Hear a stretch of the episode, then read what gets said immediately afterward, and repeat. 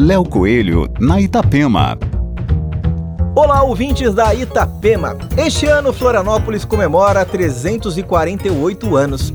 E para celebrar o aniversário da cidade, o hall de entrada do Multi, o primeiro e único shopping a céu aberto da região sul da ilha, recebe uma ação gratuita em homenagem à capital de Santa Catarina. O trio de amigos fotógrafos Mara Freire, Ronaldo Dias Andrade e Marquito apresentam 18 registros que retratam a arquitetura e as paisagens preservadas de Florianópolis. Ronaldo explica que quando eles fotografam a cidade, a ideia não é só mostrar o presente, mas sim capturar várias imagens antes que tudo se apague.